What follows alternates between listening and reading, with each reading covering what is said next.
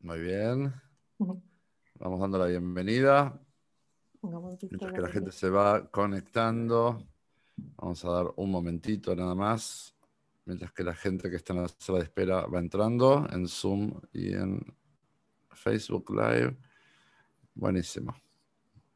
Estamos, ¿no? Vamos a empezar entonces. Hola, hola. Muy buenas noches, muy bienvenidos, muy bienvenidas. Este es un nuevo Plus Vida Talk. Estos son nuestros programas abiertos a todo el público hispanoparlante que tiene por objetivo ser un espacio de divulgación sobre temas de salud, tecnología, estilo de vida y crecimiento personal con la participación de invitados especialistas en las diferentes temáticas. Me presento, soy Marcelo Axelrod desde Buenos Aires para todo el continente. Estamos transmitiendo por Zoom y por Facebook Live y los invito a ir escribiendo sus preguntas. En un momentito voy a estar presentando cuál va a ser el tema del talk de hoy. Y por supuesto, te invitamos a visitar en nuestras redes sociales, en el canal de Plus Vida en YouTube, todos los programas anteriores, todas las charlas que hemos tenido, muy interesantes cada una de ellas, y también en Spotify, en la parte de podcast, puedes encontrarnos como Plus Vida Talks.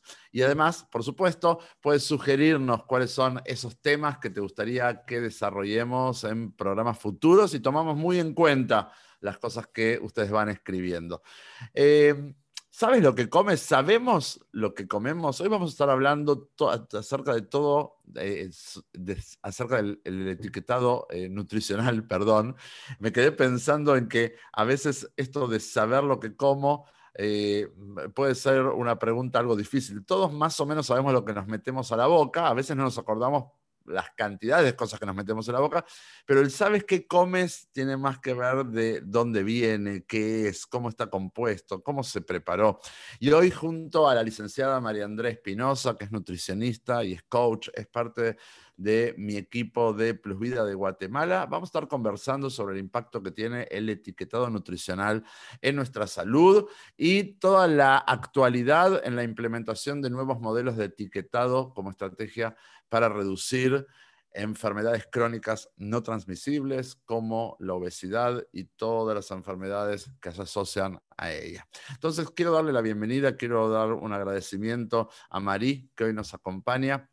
Es la especialista eh, que hoy nos va a enseñar acerca del etiquetado eh, nutricional. A veces me encuentro con personas eh, que somos adultos, somos gente grande y que cuando hablamos sobre el etiquetado, sobre eh, qué es lo que lleva un producto, tal vez me dicen sobre las calorías, este, cuántas calorías tiene, etcétera, pero ni siquiera saben leer cuáles son las proporciones de calorías, ni que hablar de todo lo demás que hay en una etiqueta, ¿no? Para alguien que no está acostumbrado o que tal vez no escuchó antes lo que hoy Marí nos va a enseñar, pareciera ser que esas etiquetas nutricionales están escritas en español, pero son chino básico. Entonces, la idea es que nos ayudes a entender qué leemos cuando leemos una etiqueta nutricional, para qué nos sirve leerla, por supuesto, eh, y bueno, todo lo que está pasando alrededor del famoso etiquetado nutricional en la mayoría de nuestros países donde se están legislando nuevas leyes.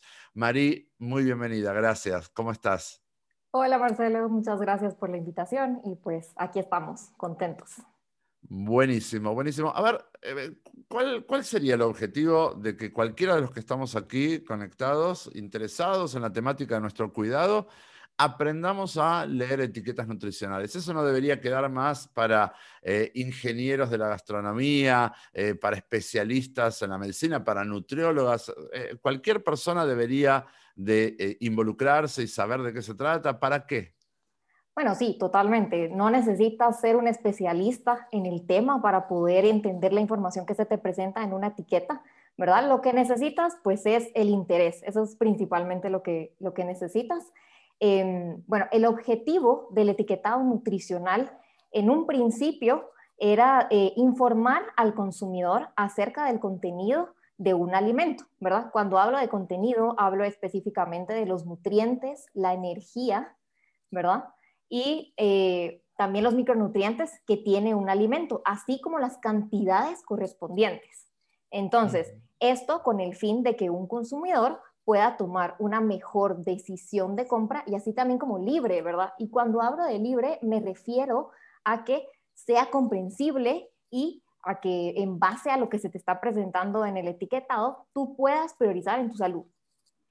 O sea que podríamos decir que muchos de nuestros sobrepesos y obesidades era porque estábamos desinformados.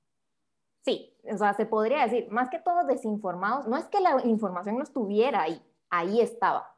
Sin embargo, no muy clara, estaba eh, de una manera poco comprensible, se necesita cierto conocimiento para entender qué es lo que está expresado en una etiqueta nutricional y necesitas hacer ciertos cálculos y por lo mismo eso te lleva tiempo, ¿verdad? Antes de entrar directamente más en la parte técnica, que nos vas a enseñar a leer las etiquetas, etcétera, la pregunta es, ¿por qué son tan difíciles? ¿No? ¿Por qué son tan difíciles de entender? ¿Por qué son tan difíciles de, interpretar lo que transmiten esas etiquetas? ¿Y a quién le conviene que sea difícil para nosotros entenderlas? Bueno, eh, cuando empezó el etiquetado, realmente quien la parte, ¿verdad? Hay tres partes en todo esto del etiquetado. Está el productor, la parte que es de la industria. En el centro tenemos a las entidades regulatorias, quienes vigilan qué es lo que está haciendo la industria. Y del otro lado tenemos al consumidor. Es una línea de comunicación. Son tres partes las involucradas. Entonces, lo que sucedió es que la ente regulatoria determinó que esta era la mejor manera de presentarle la información al consumidor. ¿Por qué? Porque era cuantitativo. Tú podías valorar y, ver qué tipo de nutrientes tenía. Sin embargo, como te explicaba, se necesita cierto eh, conocimiento y eh, cálculos matemáticos. Ahora bien, con lo que tú decías de a quién le conviene, pues bueno, te refieres más que todo a la industria, ¿no? ¿verdad? Porque pues eh, por la formulación de ciertos productos, pues podía estar elevado en ciertos nutrientes y pues les convenía de cierta manera que el consumidor pues no lo entendiera o no lo lograra entender. Más sin embargo, no los veamos como 100% enemigos, ¿verdad? Eh, más que todo, ellos estaban viendo al etiquetado como eh, un cumplimiento de ley. Eso es el etiquetado para la industria. Se evitó la parte de responsabilidad social por velar eh, por la salud del consumidor, ¿verdad? O sea, se, se, evadió eso, pero era un cumplimiento de ley para ellos. Sí, está bien, pero cumpliendo la ley y cuando ya tuvieron ese requerimiento las industrias que utilizaban cierto tipo de eh, nutrientes, digamos, que eran muy baratos, abarataban su producto, ¿no? Eh, que lo hacía más sustancioso, eh, pero que al mismo tiempo enfermaba, obviamente no te lo decían, nadie va a hablar mal de su producto, ¿no? Entonces empezaron a encontrar fórmulas para disfrazar el, azúcar, la grasa, ¿no es cierto? el sodio. Sí, sí, sí. O sea, como la industria fue avanzando muy rápido, muchísimo más rápido que las entidades regulatorias, las leyes y la educación del consumidor. Entonces, la industria te lo presentaba como grasa, como azúcar, pero no sabías que dentro de esa determinación de grasa hay una variedad de grasas. Unas eh, pueden elevar las grasas malas y el colesterol, y tú simplemente identificabas grasas totales. Hoy en día ya nos desglosan qué tipo de grasa es. Y lo mismo está sucediendo con los eh, azúcares, porque azúcares, cada alimento puede tener eh, por naturaleza azúcar, pero la industria, lo que tú mencionas, por los procesos tecnológicos, eh, ver lo de conservar el alimento, mejorar todos estos métodos, entonces añaden ciertos azúcares, que, son, que es lo que vamos a ver más adelante como azúcares añadidas. Y ahora ya se determina que las tienen que especificar dentro de los ingredientes, cosa que no se hacía antes. Seguro. Bueno, vamos, vamos a entrar entonces, eh, y ya te voy a dejar más hablar a ti eh, de, que, mis interrupciones. Vamos a empezar entonces, creo que ya pudiste comentar cuál es el objetivo del etiquetado nutricional y eh, si habláramos entonces de actualización del etiquetado nutricional, ¿qué, tienes para contarnos? Y, ya después, si quieres, inmediatamente puedes pasar al contenido de una etiqueta. Ok, antes de pasar con el, con la actualización, sí me gustaría decir que se añadieron dos nuevos objetivos que van ligados a lo que voy a platicarles ahorita, y es que estas actualizaciones se están haciendo con el objetivo de incentivar a que la industria mejore la calidad de sus alimentos, ¿verdad? De lo que le ofrece al consumidor. ¿Por qué? Por lo que tú comentabas en un inicio, se busca reducir la incidencia y la prevalencia de enfermedades crónicas no transmisibles, las que comentabas. Entonces, pasamos a la nueva actualización, vamos a hablar un poquito de ello. Les voy a compartir una imagen. Buenísimo. ¿La logran ver ahorita? Perfecto. Sí, ok. Bueno, seguramente todos estamos familiarizados con la primera parte, ¿verdad? Que es el etiquetado frontal em, que conocemos como guías diarias de alimentación. A partir del 2014, 2015, todos en Latinoamérica ya empezamos a ver este etiquetado en los productos en la parte de enfrente. Eh, años atrás únicamente encontrábamos la tabla tradicional, ¿no? que es la que está en la parte posterior. Ahora bien, encontramos esta con el fin de que el marketing no se llevara el protagonismo de los productos, sino que también hubiera información nutritiva en la parte delantera. Entonces, eh, ¿qué sucedió? Estas guías, de hecho, todos los sistemas de etiquetado frontal no nacieron ahorita en la actualidad, sino se, se han implementado desde finales de los 80 en países de Europa. Entonces, ahí empezó, pero se hacía de manera voluntaria. A partir hace unos años atrás, eh, del 2014, como les mencionaba, 2015, se empieza a implementar en Latinoamérica de manera obligatoria. Entonces, vemos la primera, las guías de alimentación. Esta hay dos tipos. La que nosotros conocemos es la monocromática, ¿verdad? Solo es información cuantitativa. Nos habla acerca de cinco nutrientes, bueno, cuatro nutrientes y la energía, que son los de mayor riesgo, ¿verdad? Entonces encontramos las grasas saturadas, que son las que elevan el colesterol, encontramos otras grasas que pueden estar las saturadas, eh, pueden estar las trans, pueden estar las insaturadas y las poliinsaturadas. Y encontramos también los azúcares totales, que era lo que yo les mencionaba. Aquí abarca desde el azúcar que se encuentra natural en el alimento y las azúcares añadidas. Tenemos el sodio y, como les había mencionado, la energía. Ahora bien, en otros países se utiliza el que también incluye semáforo. Quiere decir que cuando alguno de estos nutrientes se encuentra elevado, tiene algún color, ya sea verde si es bajo, eh, amarillo si es medio o rojo si es alto. Este modelo funcionó muy bien en algunos países de Europa. Sin embargo, se aplicó a Latinoamérica de una manera mm, sin seguir las recomendaciones de entidades internacionales como la OMS, como la FAO y algunas otras. Em, y también algunos de los parámetros los estableció la misma industria. Es por esto que realmente no tuvo un gran impacto. Entonces, ¿qué sucedió? La tendencia de sobrepeso, obesidad, diabetes y todas estas enfermedades ha ido en aumento y entonces se ha vuelto un problema de salud pública, ha colapsado al sistema de salud. Entonces las entidades regulatorias se han visto en la necesidad de buscar nuevas estrategias. Entonces hacen uso de el etiquetado frontal eh, de advertencia, que es el que ahora vemos en la parte inferior. ¿Verán? Este etiquetado ya se aplica en algunos países de Latinoamérica. El pionero fue Chile, ahí se, se dio por primera vez en el 2016, se, ¿verdad? Se llevó a cabo. Y ahora en México se entra en vigor el año pasado a principios de octubre. Entonces, ¿de qué consta? Vamos a hablar ahorita específicamente del de México. México determinó cinco sustancias, ¿verdad? Entonces, eran las mismas que yo les mencionaba, azúcares, grasas saturadas, eh, grasas trans, sodio y las calorías podemos comparar entre modelos. Vemos que el modelo de arriba, en vez de decirnos específicamente qué grasa, solo nos decía otras grasas. Pero ¿qué grasas? A eso nos referimos con que era poco comprensible la información. Cambio ahora ya tenemos más especificado en las que nos interesan porque pueden ser perjudiciales en un alto consumo.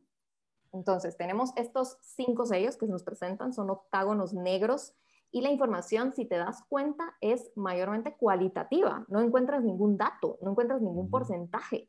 Antes los porcentajes em, se basaban en una dieta de 2.000 calorías, pero como bien sabemos, no todas las personas eh, basamos nuestra dieta en eso. Unos necesitamos menos, otros necesitamos más. Entonces no, no era tan, tan útil la información.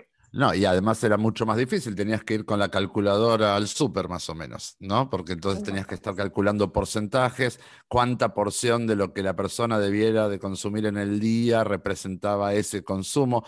Con, los rombos negros, eh, lo que vemos es una clara advertencia de que más allá de las cuentas contiene exceso de estas cosas, ¿no? De calorías, de azúcares, de grasas, de, grasas trans saturadas o, o de sodio. es, es, como mucho más efectivo en, las pruebas eh, eh, posteriores a la implementación en Chile e incluso en México, son muy alentadores, eh, muy alentadoras las, las respuestas del público, digamos, en cuanto a que les sirve mucho más para poder tomar una decisión más clara, ¿no? Pueden consumirlo y comprarlo, pero sabiendo a qué se expone de manera más clara. Sí, de hecho eso que hablas, precisamente hay un estudio que dice que el 80% de la población en México, esto ya, ya son estudios que se hicieron de octubre para acá, y mencionan que es mucho más útil, más comprensible. Solo un 40%, entre 40 y 50% decían que, les, que lo consideraban igual, ¿verdad? Y también hay estudios en otros países que dicen que antes la etiqueta la consideraban innecesaria en un producto. Entonces, todo esto viene a cambiar y entonces el etiquetado ya no solo es una herramienta informativa, sino se vuelve preventiva y se vuelve educativa, ¿verdad? Entonces, en México es, es, una gran estrategia, la verdad es que es un gran proyecto dividido en tres fases. En la población más vulnerable y la que buscan proteger más son los niños. Es por eso que este sistema va acompañado de leyendas, que son las que encontramos en la parte inferior, que es contenido alto de cafeína y contenido de edulcorantes. Ahora, algo importante y que sí me gustaría compartir es de que mm, tenemos que saber cuáles son los parámetros en los que las entidades regulatorias están evaluando que un producto es alto en, estos nutrientes, ¿verdad? Entonces, por ejemplo, en grasas saturadas y azúcares, si por 100, por 100 gramos de producto o 100 ml, si fuera líquido, es, es alto si tiene 10% o más, ¿verdad? De estos nutrientes. Así es como se valora. Ahora, si es una grasa trans, si es 1% o más sobre los mismos 100 gramos o 100 ml de producto. Eso es algo que también ha venido a cambiar, porque antes tú encontrabas en los, eh, los productos porciones, ¿verdad?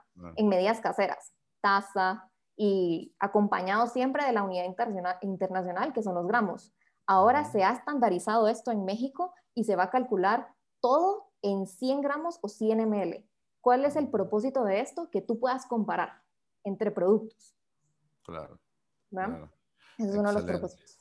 Ahora, del sodio, em, si el producto eh, es alto en sodio, eh, si, el, si, el, alimento es sólido, eh, son 300 miligramos. Y, y, por ejemplo, si el alimento es sin calorías, 45 miligramos de sodio ya lo hace un producto alto. En cuanto a calorías, por 100 gramos, si tiene 275 calorías, eso ya es alto en calorías. ¿verdad? Bien. Bien. Algo interesante que mientras que tú planteabas esto, eh, es primero que lograr que nuestros gobiernos legislen estas etiquetas eh, requiere de muchísimo trabajo, de muchísima iniciativa de, eh, organizaciones no gubernamentales, eh, de, escuelas, de, de, colegios médicos, de especialistas, porque aparte es frente a un lobby muy fuerte de la industria alimenticia que son los que no quieren que aparezcan eh, estas etiquetas. O sea que los países que van consiguiendo estas regulaciones, Argentina mismo pronto eh, ya está entrando en la última parte de la sanción eh, de la ley, esto va ocurriendo, pero después de muchos años y después de mucho esfuerzo. Pero me pongo a pensar cómo esto se asemeja a la cajetilla de cigarros, ¿no? que aparece fumar es perjudicial para la salud, o a eh, las etiquetas que aparecen en las botellas eh, de alcohol, ¿no? Y si realmente cumplen su función o no. Y lo interesante es que pareciera ser por lo que se está eh, estudiando en los países donde ya está el etiquetado, que el etiquetado en los alimentos es más efectivo que en, eh, que en el tabaco y que en el alcohol. Y esto es interesante y se va a seguir estudiando, por supuesto, ¿no? Pero eh, aparentemente ahí hay algo. Ahora, Marí, hasta ahora lo que nos estás contando es muy interesante, pero si antes había que ser em, ingeniero para entender las etiquetas nutricionales, ahora pareciera que ya no tanto. Está hecho para, a simple vista, ¿no? Totalmente. Esa es la idea, ¿verdad? De que tú encuentras un producto ¿Qué pasa? Que la población, eh, ponle en Chile, se hicieron estudios de que la población entraba y miraba a muchos productos con sellos e inmediatamente eh, se alejaban, ¿verdad? Mejoraba la decisión de compra, porque entonces eh, las personas ya buscaban productos con menos sellos, ¿verdad? Se decía también que, que muchos adultos, se, se, hizo un estudio y decían de que sí iban a seguir consumiendo los productos que les gustaran, sin embargo iban a regular la frecuencia con que lo iban a hacer. Y lo más importante, decían que ciertos productos ni siquiera iban a exponer a sus hijos al consumo. Claro. Entonces ahí ya, ya notas el, el cambio. ¿verdad? Y lo que yo te decía, en, precisamente en este país que ha tenido más estudio, lleva más tiempo con este sistema, también se vio que la industria empezó a reformular, ¿verdad? Bastante. Un alto porcentaje de reformulación ofreciendo mejor calidad de sus productos y pues esto mismo evitó que tuviera un impacto económico, que es lo que ha estado en mesa de discusión en muchos países, ¿verdad? De iniciativas que han tenido iniciativas ley, y entonces se encuentra también en la otra parte que es el sector económico, y ellos decían que pues no quería que hubiera un impacto. Entonces Chile demuestra que no. ¿Por qué? Porque la industria tiene la capacidad, tiene los recursos y la tecnología para poder reformular sus productos. Algo interesante que hubo cuando se, eh, acá en la Argentina, cuando se está eh, legislando la ley, es que la industria alega que más del 80% de los productos disponibles en las góndolas de los supermercados van a llevar alguno de estos sellos. O sea, eh, es interesante para todos los que estamos escuchándote y estamos compartiendo este espacio, poder también tener noción entonces de que prácticamente la mayoría de los productos van a contener algo en exceso, ¿sí? sea sal, sea sodio, sea eh, azúcar, sean grasas. Eh, e, esto también, y, el, gran temor de la industria es, pero entonces la gente va a dejar de comprar, ¿no? Entonces, bueno, obviamente no va a ser lo mismo un producto que tiene cuatro sellos que un producto que tiene un sello, ¿no? Es, parte de eh, poder romper con lo pendular de que antes no mirábamos nada y ahora lo miramos todo, ¿no? Bueno, se van a ir encontrando ciertos puntos de equilibrio y además, si al mismo tiempo la industria va acompañando con reformular eh, sus productos eh, con, nutrientes mejores, bueno, al final entonces este, saldremos todos ganando, pero es interesante ver porque em, estamos hablando de la historia mientras que se está escribiendo la historia, ¿no, Marí? Totalmente. Sí, y como te digo, o sea, busca, todas estas leyes buscan eh, aumentar eh, los casos de enfermedades crónicas no transmisibles, sobre todo en niños. Esta estrategia va muy, muy dirigida a niños. Como te decía, no solo está esta fase, la siguiente fase que viene es la de disminuir el marketing persuasivo que va acompañado de eso y las declaraciones que tú decías, ¿verdad? O sea, ponle eh, productos que tengan sellos, no van a poder llevar eh, eh, mascotas en, el empaque o famosos o declaraciones de salud o, ¿me entiendes? ¿Verdad? Entonces, todo eso se va a regular para no alentar al consumidor a, que compre, ¿verdad? Bueno, bueno, ojalá, ojalá. bueno, sigamos, sigamos avanzando. Te quería preguntar respecto de las etiquetas tradicionales, ¿no? Porque tú recién mostrabas estas que estaban arriba. Eh, la parte, esas eran la, de la parte frontal, ¿no? ¿Qué porcentaje del consumo diario de eh, azúcar representa ese producto? Y así con cada eh, una de las sustancias. pero tú trajiste de cómo era el etiquetado posterior, esto de cuántas porciones del día representan, etcétera. Bueno, porque, porque, obviamente estamos, estamos en un momento de cambio, pero todavía seguramente va a convivir durante bastante tiempo el etiquetado anterior con el, etiquetado nuevo. Y no solo eso, en muchos países ya empiezan a aparecer las etiquetas estas negras, pero siguen acompañadas de la etiqueta completa de la descripción de nutrientes, cosa que me parece bien, ¿no? Eh, entonces, creo que va a estar interesante cuando lleguemos a, ese punto. Eh, ¿Avanzamos, María, o todavía quieres agregar más sobre esto? No, ahorita les enseño la, la que tú decías. Ahí está, ahí está. ¿Verdad? Esta es obligatoria.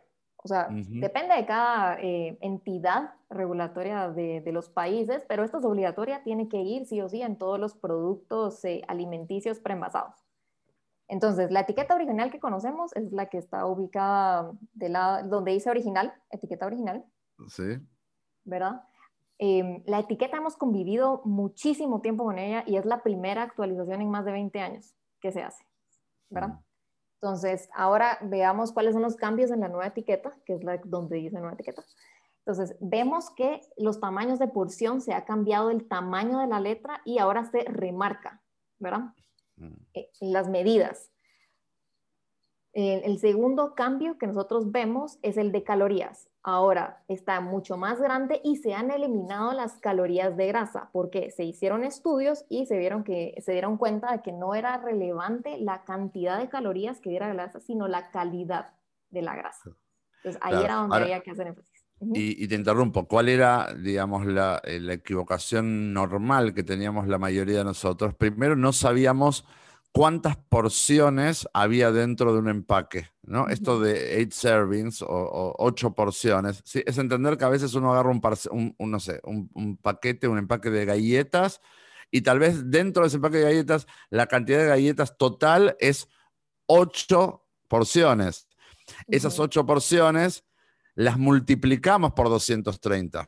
Exactamente. E, el error más común es pensar que todo el paquete va a representar 230 calorías, ¿no? Esto es, lo más común que se ha encontrado con los años y por eso fue necesario poner más grande estos datos para que la gente, una vez más, el objetivo de la etiqueta nutricional es que podamos tomar decisiones de consumo eh, más informadas y mejor informadas. Entonces, claro, ahora tal vez compras el mismo paquete de galletas, pero en vez de comértelo todo, porque piensas que igual son solo 230 calorías, ahora es descuidadoso, porque en realidad no son 230 calorías. Todo el paquete serán, a ver, estoy haciendo la cuenta, son 1840 calorías, que no es lo mismo, ¿no? Claramente. Claro. Bien. Totalmente. Y, bueno, es importante decir que también el tamaño de porción no es una recomendación de lo que tú tienes que comer. Eso ya te lo tiene que decir eh, tu nutricionista. ¿Verdad? No es una recomendación. Únicamente se, toma este dato para poder calcular los nutrientes y la energía de una porción de alimento. Ok. Eh, luego pasamos a lo siguiente, que ya serían los nutrientes. Lo que cambió aquí es lo que encontramos en el porcentaje. Vemos que los valores son diferentes, es el mismo producto. Y bueno, también se hicieron nuevas evidencias científicas y por lo tanto se recalcularon eh, los valores recomendados diarios. Eso es otro de los datos que ha cambiado. Eh, cabe mencionar que esta etiqueta específicamente pertenece a los productos de Estados Unidos, ¿verdad? Esta es avalada por la FDA. Entonces, es importante que la conozcamos porque en todos los países de Latinoamérica, pues vamos a encontrar productos importados. Entonces, eh, vamos a encontrar esta etiqueta. Más sin embargo, en productos nacionales, por ejemplo, aquí en Guatemala, es diferente. La etiqueta es diferente y vamos a ver a continuación un ejemplo de eso. Bueno, Muy bien. Otro, otro de los cambios y último, es en los micronutrientes. Se decidió sacar, por ejemplo, a la vitamina A y a la vitamina C, porque normalmente era rara la deficiencia de estas vitaminas. Más sin embargo, en cuanto a la vitamina D y, por ejemplo, el potasio, eh, normalmente en, una, en, la dieta no se lograba llegar al requerimiento. Entonces, ahora se incluye.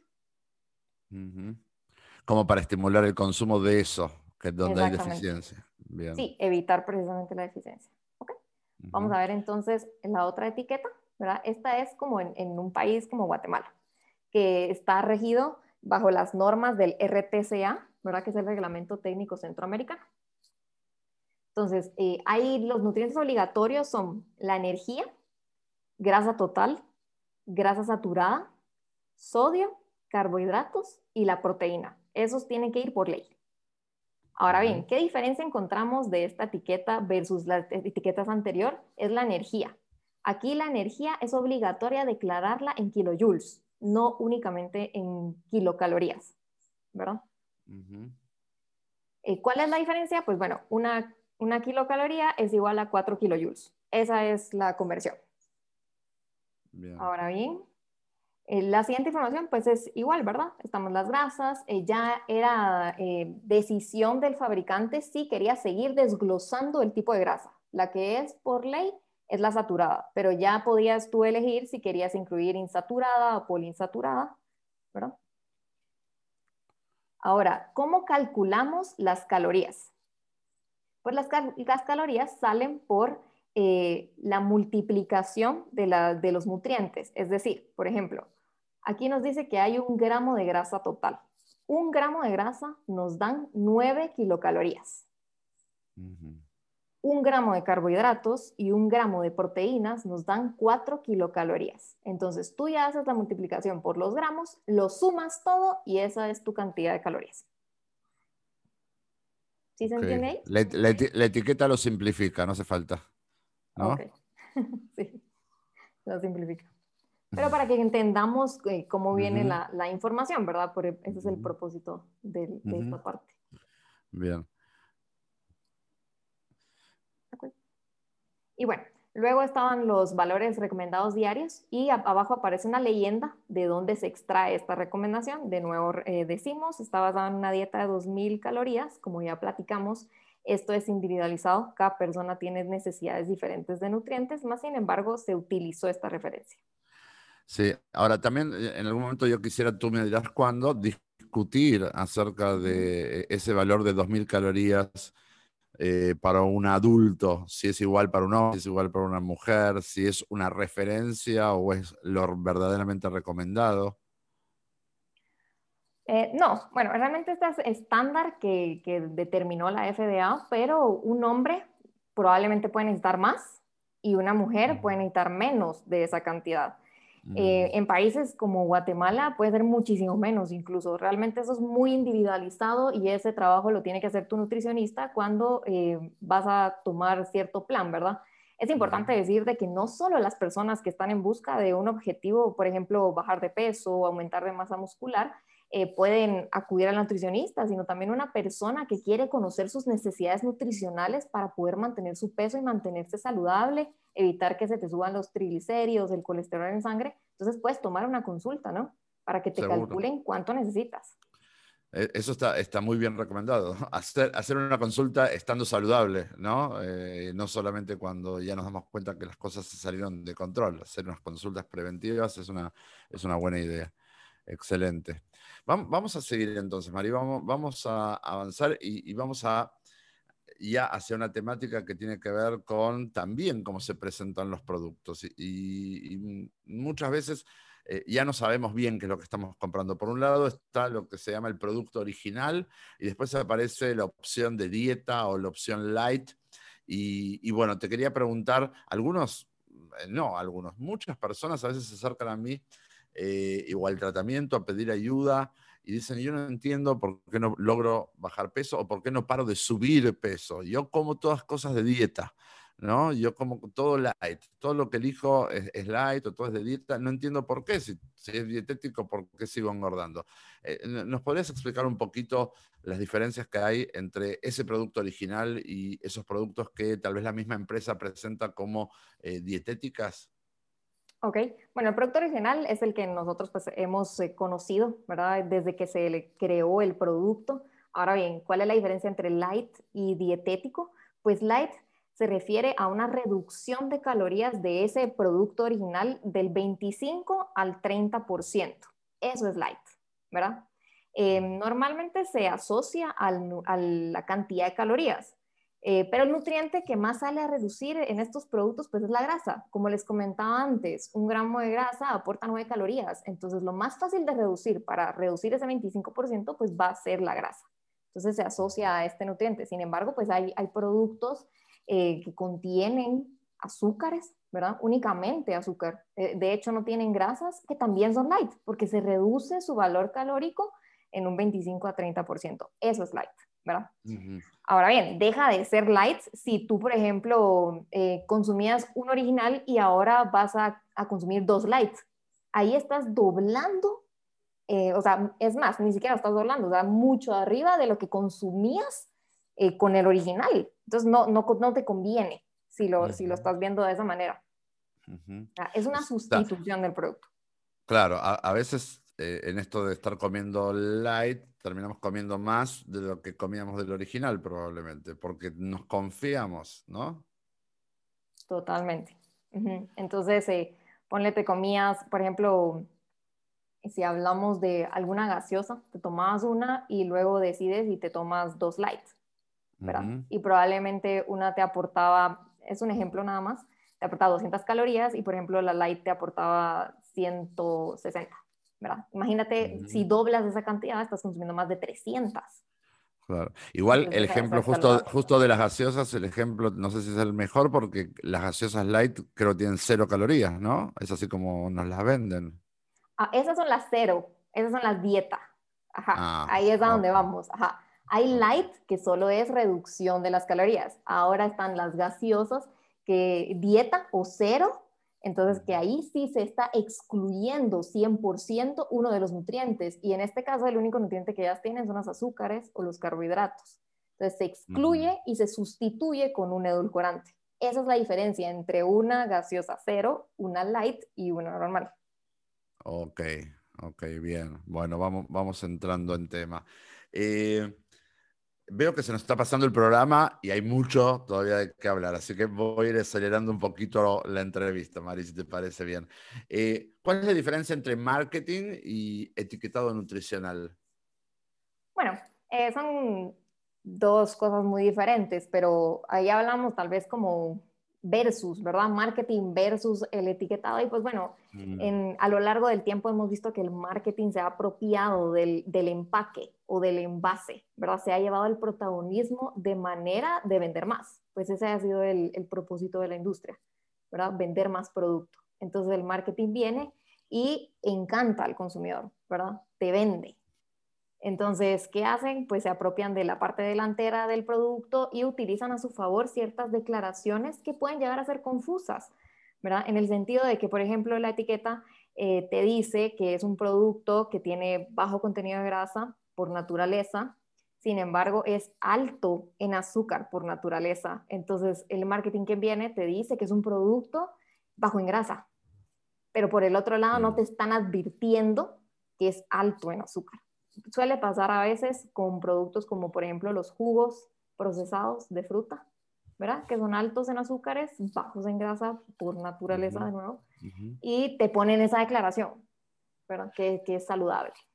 Sí, y de repente cuando vas a la etiqueta no dice azúcar, dice fructosa y un montón de otros nombres para que tú no leas azúcar. Exactamente, las azúcares añadidas, ¿verdad? Ahora encontramos carbohidratos totales en la etiqueta encontramos los derivados ya más especificados, encuentras azúcar, que es la sacarosa como tal, el azúcar de mesa, ya te la separan y encuentras azúcares.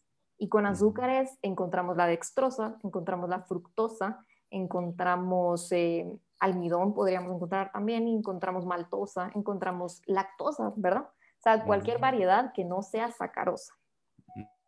Pero que al final no venía por naturaleza en el alimento, sino que por un proceso industrial se añadió al producto. Ok, pero ¿y en la etiqueta eso aparece, eh, aparece bajo un rótulo de azúcares? ¿Cómo, cómo, cómo identificar? La gente no sabe todos los nombres que tú acabas de mencionar. Eh, claro. Este, en la etiqueta nutricional lo encuentras tal cual. O sea, aparece carbohidratos totales y ahora las nuevas actualizaciones ya lo encuentras desglosado, como te lo mencionaba, azúcar y azúcares. Entonces, ya sabes que el total es la sumatoria de los dos de abajo que te acabo de mencionar y lo que ah, el faltante es el azúcar natural del alimento. puede haber un faltante. Ahora bien, los que yo te acabo de desglosar es una de las modificaciones que también se acaban de hacer en el nuevo sistema que están implementando en México. Entonces, en el listado de ingredientes es obligatorio que cuando diga azúcar te especifique cuáles son. Si es un jarabe, si es una dextrosa, ya te lo tienen que declarar es uno de los cambios que también se acaban de hacer. Bien, bien. Bueno, vemos que entonces la ley va en pos del consumidor, ¿no es cierto? O sea, que, que dejen de engañarnos, que, dejen de, llenarnos de palabras raras, que dejen de distraernos con packaging eh, este, muy tentador, que sepamos lo que nos estamos metiendo a la boca, ¿no? Creo que al final eso es lo que está de fondo. Sí, esa es la eh, estrategia. Y como te mencionaba, eh, más a futuro también se quiere regular no solo lo que añade la industria en sus procesos, sino lo que ya viene natural en el alimento. También se van a poner parámetros. va a ser interesante porque a veces se vende como eh, natural o super, y, tal vez hay productos donde si van a tener que escribir lo que de verdad es natural, eh, eh, se quedan, te vas a dar cuenta que estás comprando algo completamente artificial, ¿no? Y esa es una de la idea, que tú te des cuenta que estás consumiendo. Ahí es donde entra a jugar, no, no, me quiero extender mucho porque es todo un tema en sí mismo, pero es donde entra a jugar el neuromarketing, ¿no es cierto?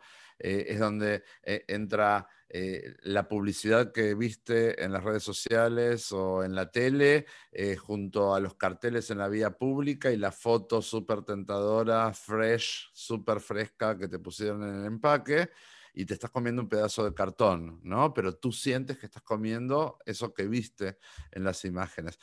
Creo que es parte de, bueno, eh, eh, todo lo que divulgamos acá y trabajamos acá tiene como objetivo ayudarnos a despertar un poquito, ¿no? Empezar a abrir los ojos y ver que en realidad eh, nos están metiendo comida a la boca, comida a la boca, estamos en realidad eligiendo otra cosa, pero venden algo completamente.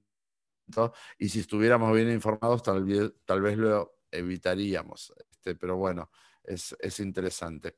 Eh, Marí, bueno, ibas a hablar sobre las entidades encargadas de regular el etiquetado nutricional, que creo que ya las mencionaste, ¿no? Creo que, creo que eso, eh, este, las entidades las, Lo único que se, podría mencionar ahí es de que hay entidades externas, ¿verdad? Que son las que reconocemos como internacionales, como la OMS, como la UNICEF también se está involucrando mucho en todo esto, la FAO, ¿verdad? Y ahora bien, están las entidades internas, que cada país las determina y en base a eso, eh, y ellos son los que determinan las normas directrices que se van a aplicar en cada país. ¿Con qué propósito? Con el que se incluya a toda la población, ¿verdad? No lo que aplica en otro país va a aplicar aquí en Guatemala, en México y no, y no lo mismo en Europa, por ejemplo, ¿verdad? Entonces se trata de incluir a toda la población.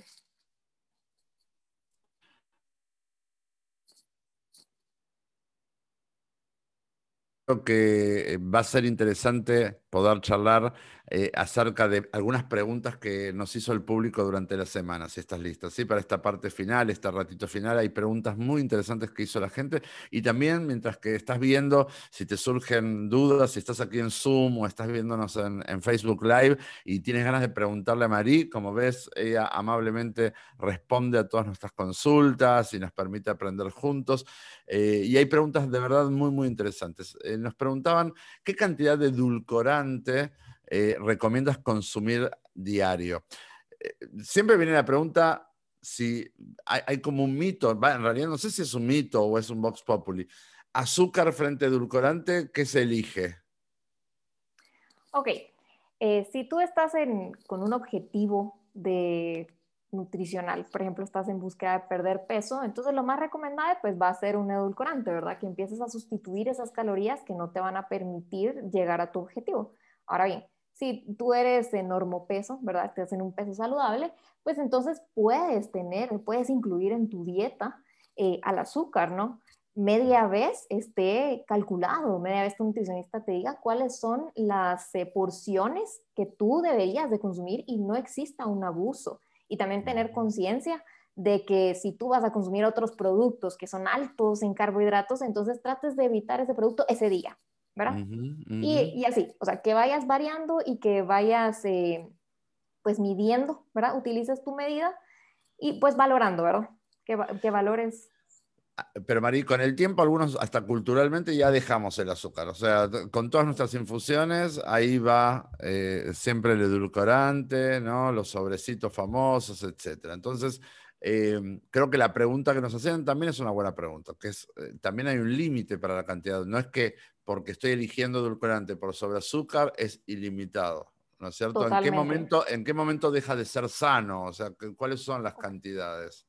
Ok, lo que sucede con los productos y, y, el edulcorante es de que pueden tener un alto contenido en sodio, ¿verdad? Y como ya platicamos, el sodio en exceso puede ser dañino. Entonces, en cuanto al edulcorante, sí hay un límite, ¿verdad? Eh, nosotros en el tratamiento lo determinamos como cuatro sobrecitos al día, ¿verdad? De consumo. Ahora bien, hay otros productos eh, que también son light, que era lo que también hablábamos y que entran, que, que tienen edulcorante, por ejemplo, bebidas light que utilizan edulcorante. Entonces recomendamos eh, un máximo de una al día, ¿verdad? O gelatinas que light que también tienen edulcorante. Eh, recomendamos dos máximo al día por el contenido de sodio que puede tener este producto. Ahora, em, en cuanto a eso, también, bueno, sí, básicamente por, por el tema del sodio.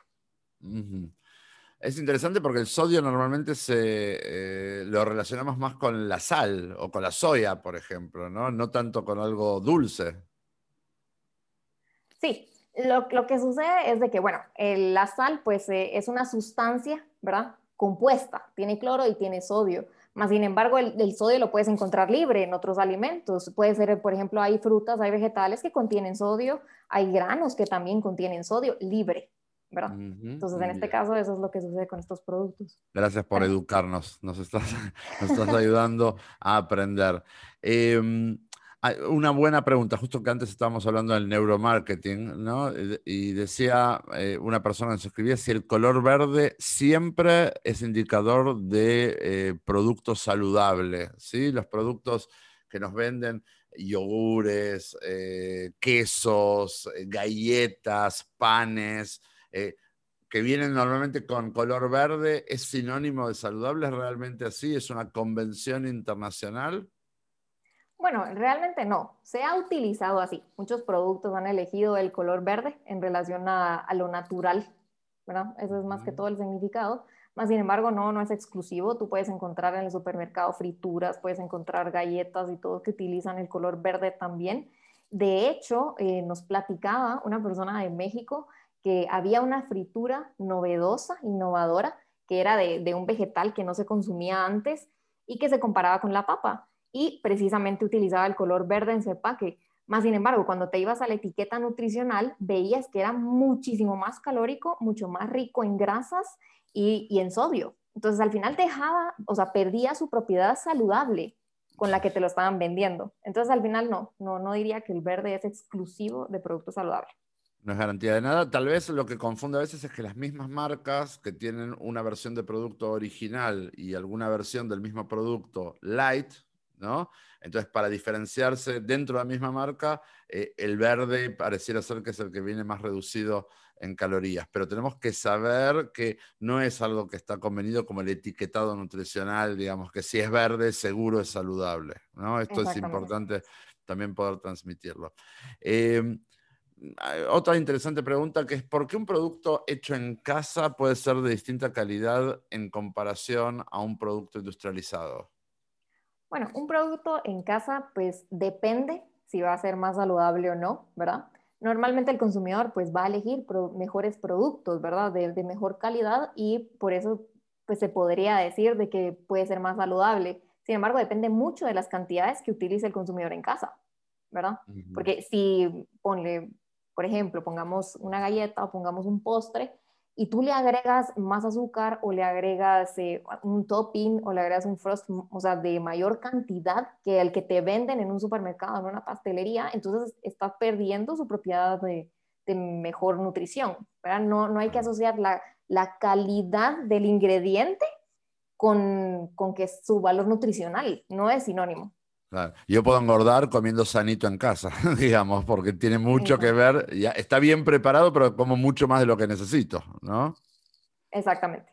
Pero entre igual e igual, indudablemente la comida preparada en casa es de mucha mejor calidad nutricional que la industrializada o incluso la que nos venden en un restaurante, porque estoy eligiendo yo todos los ingredientes, yo puedo ver que eh, estoy poniendo ingredientes los mejores, ¿no es cierto? No estoy escatimando en costos, estoy eligiendo bien, pero creo que... se agregan aditivos también, es importante decirlo. En casa tú, tú, no vas a agregar, eh, por ejemplo, un aditivo que se conoce, que es famoso, que es el glutamato monosódico, que es el famoso que dicen que abre el apetito.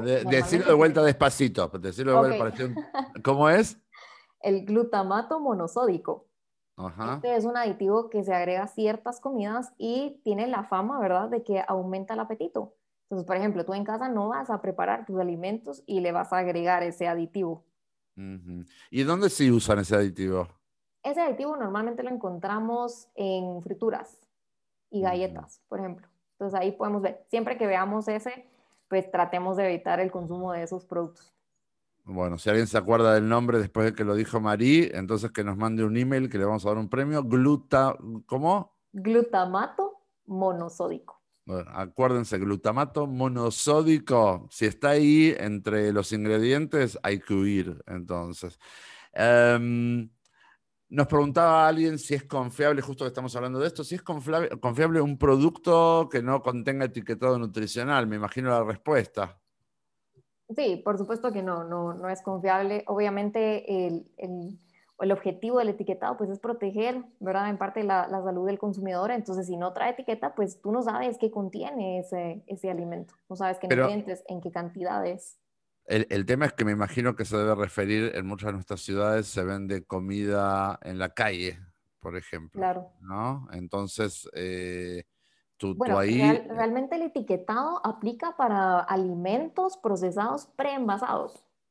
¿verdad? Entonces el, el, producto que te venden en la calle o en los restaurantes, ¿verdad? O sea, no, no te traen etiquetado porque es eh, preparado en el momento.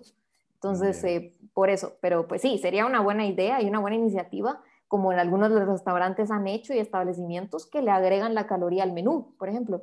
Esa es una, es una buena iniciativa. Bien. Pero por ley no, no se ven obligados a presentar un etiquetado. Seguro, seguro.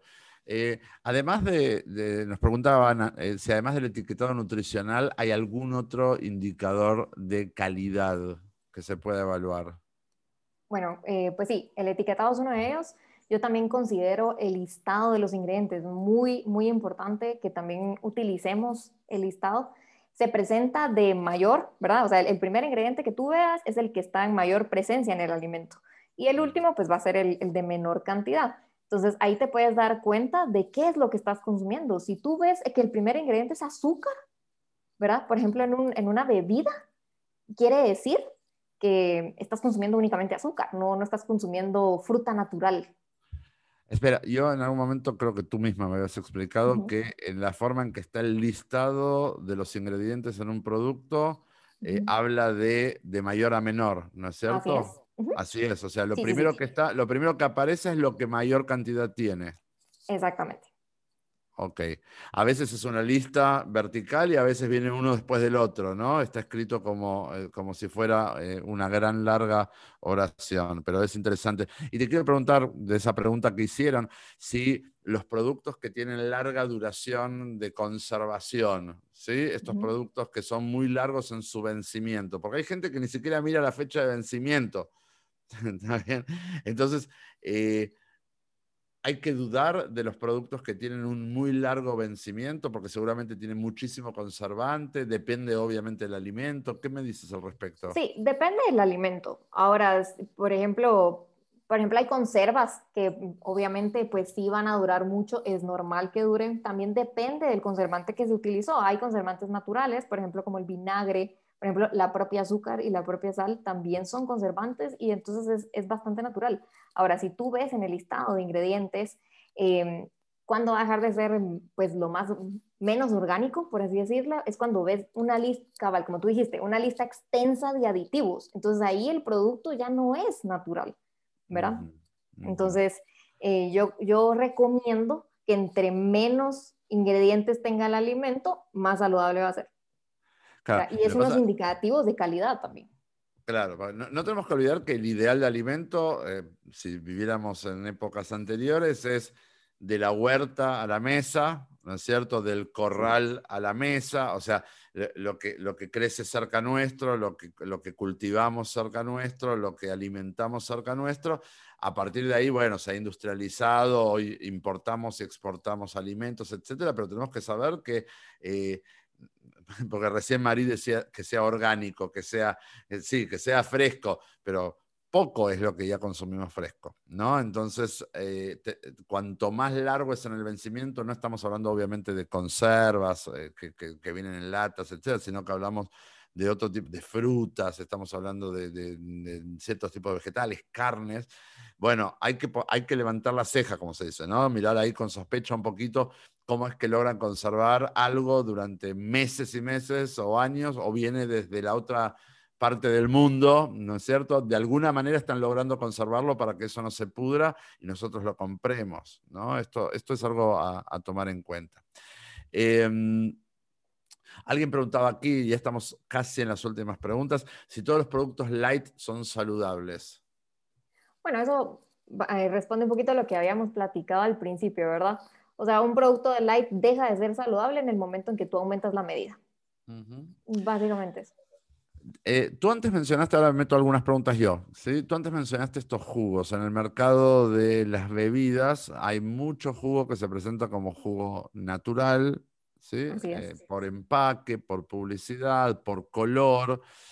Em, ¿Qué tan saludables son los jugos que se venden, que todos conocemos? ¿sí? No voy a decir ninguna marca porque después las marcas me odian a mí. Pero digamos, ¿qué, tan confiables son? Primero, en general sabemos que entre un licuado de frutas y la fruta en serio, hay que comerse la fruta en serio, ¿no? Porque le estás, quitando, le estás quitando todo, le estás quitando todos los nutrientes reales cuando exprimís y no te comes la fibra. Eso lo sabe todo el mundo, ¿no? Pero esos otros jugos tienen poco de natural. Sí, y precisamente volvemos a caer a lista de ingredientes, como te digo ¿verdad? ¿Cómo te das cuenta de que el jugo no es natural cuando el primer ingrediente que ves es azúcar? Y luego encuentras otros ingredientes y hasta como el tercero o cuarto encuentras zumo o concentrado de esa fruta. Entonces ahí te das cuenta de que no es natural. Además, algunas de estas bebidas em, declaran, ¿verdad? O utilizan la declaración de salud como por ejemplo contiene más vitamina C. A veces la vitamina C te la venden, ¿verdad? Como que es un beneficio del producto, más sin embargo, cuando tú la ves en los ingredientes, está de último. Y es conocido que la vitamina C, el ácido ascórbico, es un conservante. Entonces, te lo están vendiendo como que como nutriente, más sin embargo, en el jugo está cumpliendo otra función, que es conservar el producto. Entonces, hay que tener mucho ojo con eso y como tú dijiste, o sea, es muchísimo mejor consumirla. Primero, la fruta entera, ¿por qué? Porque contiene la fibra, contiene las vitaminas y los minerales. Ya una vez licuado, puede perder alguno de ellos. Eh, hablando ahora sí, ya entrando en las últimas, ¿sí, Mari? Me imagino que eh, este, te estamos eh, realmente exprimiendo, pero aprovechando. hay, hay mucho, tú antes mencionabas lo orgánico, ¿no? En muchos de nuestros países se está volviendo las huertas orgánicas, justamente a veces son productos todavía más caros que los otros porque cuesta mucho producirlos. ¿Hay que tener algún cuidado de esos productos orgánicos que se venden? Sí, sí, uno de los cuidados que hay que tener, por ejemplo, es... Eh, espérame, espérame. Nancy, Nancy, se te abrió el micrófono, me parece. Solo para que Nancy pueda cerrar el micrófono o alguien del equipo que... Ahí está, listo. Perdón. No tengo pena. Pues alguno de, de los cuidados que tenemos que tener es si este tipo de alimento está alterado genéticamente. Esa es una de las cosas. O si los alimentos se pasaron por algún proceso de irradiación también, y esto lo debe de indicar el alimento, ¿verdad? Esto en cuanto, cuando hablamos de estos tipos de alimentos perecederos, ¿verdad? Como los vegetales y, y las frutas. Esas serían algunas. Muy bien, muy bien. Bueno, María, la verdad que una sesión súper interesante. No sé si hay algo más que te gustaría a ti agregar, algún tema que no hayamos tocado y sientes que es muy importante poder compartir eh, con la gente. No, Marcelo, yo creo que abarcamos bastante bien el tema. Eh, seguramente van a surgir muchas dudas y sugerencias, entonces pues los invitamos a que si tienen alguna propuesta, algún tema que quieran saber o más información, pues entonces que nos lo hagan saber. Ahí estamos en redes sociales y también aquí en el chat y pues vamos a tomar nota para poder traer más aportes nuevos a, este espacio. Buenísimo, buenísimo. Bueno, muchas gracias a ti, Mari. Les hemos presentado a María Andrea Espinosa, licenciada en nutrición, coach, parte de mi equipo de Guatemala. Le agradezco mucho su tiempo y su preparación. A todos ustedes también por habernos acompañado. Estén pendientes para el próximo Plus Vida Talk. Siempre tenemos temas interesantes para terminar el día juntos, para charlar, para aprender y para seguir enriqueciéndonos mutuamente. Que tengamos una buena noche y buen descanso. Muchas gracias por habernos acompañado. Chao, chao.